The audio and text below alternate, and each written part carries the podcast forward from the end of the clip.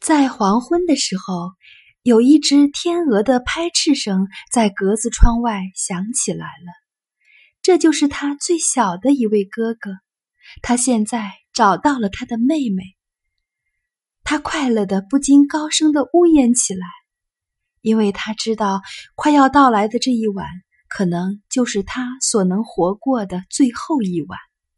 但是他的工作也只差一点儿，就快要全部完成了，而且他的哥哥们也已经到场。现在大主教也来了，和他一起度过这最后时刻，因为他答应过国王要这么办。不过他摇着头，用眼光和表情来请求他离去。因为在这最后的一晚，他必须完成他的工作，否则他全部的努力、他的一切、他的眼泪、他的痛苦、他的失眠之夜都会变成徒劳。大主教对他说了些恶意的话，终于离去了。不过，可怜的艾丽莎知道自己是无罪的，她继续做她的工作。小耗子在地上忙来忙去，把荨麻拖到他的脚跟前来，多少帮助他做点事情。画眉鸟骑在窗子的铁栏杆上，整夜对他唱出他最好听的歌，使他不要失去勇气。天还没有大亮，太阳还有一个钟头才出来。这时。他的十一位哥哥站在皇宫的门口，要求进去朝见国王。人们回答他们说：“这事不能照办，因为现在还是夜间，国王正在睡觉，不能把他叫醒。”他们恳求着，他们威胁着，最后警卫来了。是的，连国王也亲自走出来了。他问。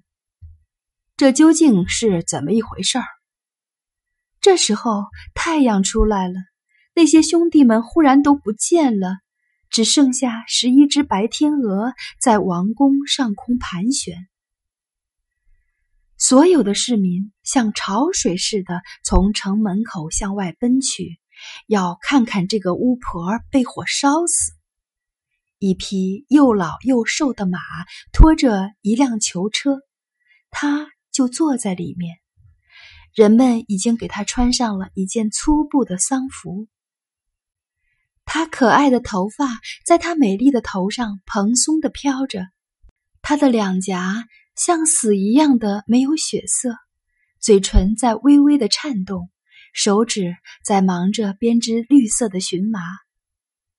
他就是在死亡的路途上，也不中断他已经开始了的工作。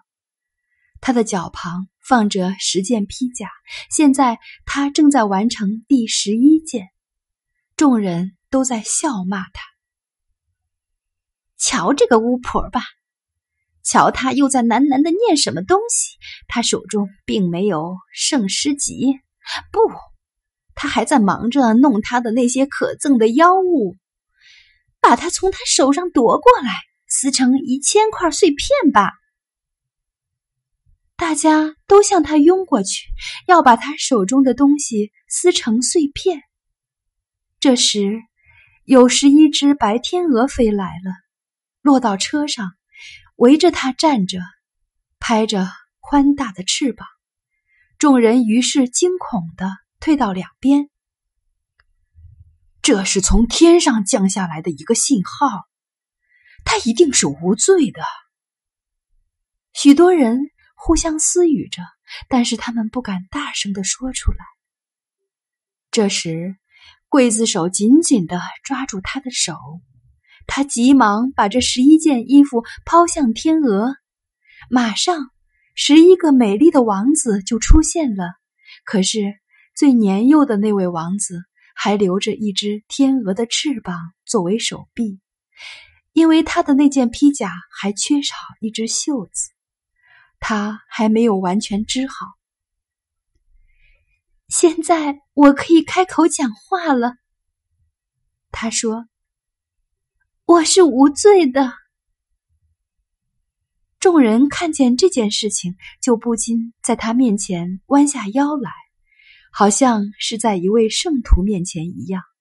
可是，他倒在他的哥哥的怀里，失掉了知觉，因为激动、焦虑、痛楚都一起涌到他心上来了。是的，他是无罪的。最年长的那个哥哥说。他现在把一切经过情形都讲出来了。当他说话的时候，有一阵香气在徐徐的散发开来，好像有几百朵玫瑰花正在开放。因为柴火堆上的每根木头已经生出了根，冒出了枝子。现在竖在这儿的是一道香气扑鼻的篱笆。又高又大，长满了红色的玫瑰，在这上面，一朵又白又亮的鲜花射出光芒，像一颗星星。国王摘下这朵花，把它插在艾丽莎的胸前。他苏醒过来，心中有一种和平与幸福的感觉。所有教堂的钟都自动的响起来了。鸟儿成群结队的飞来，回到宫殿去的这个新婚的行列，的确是从前任何王国都没有看到过的。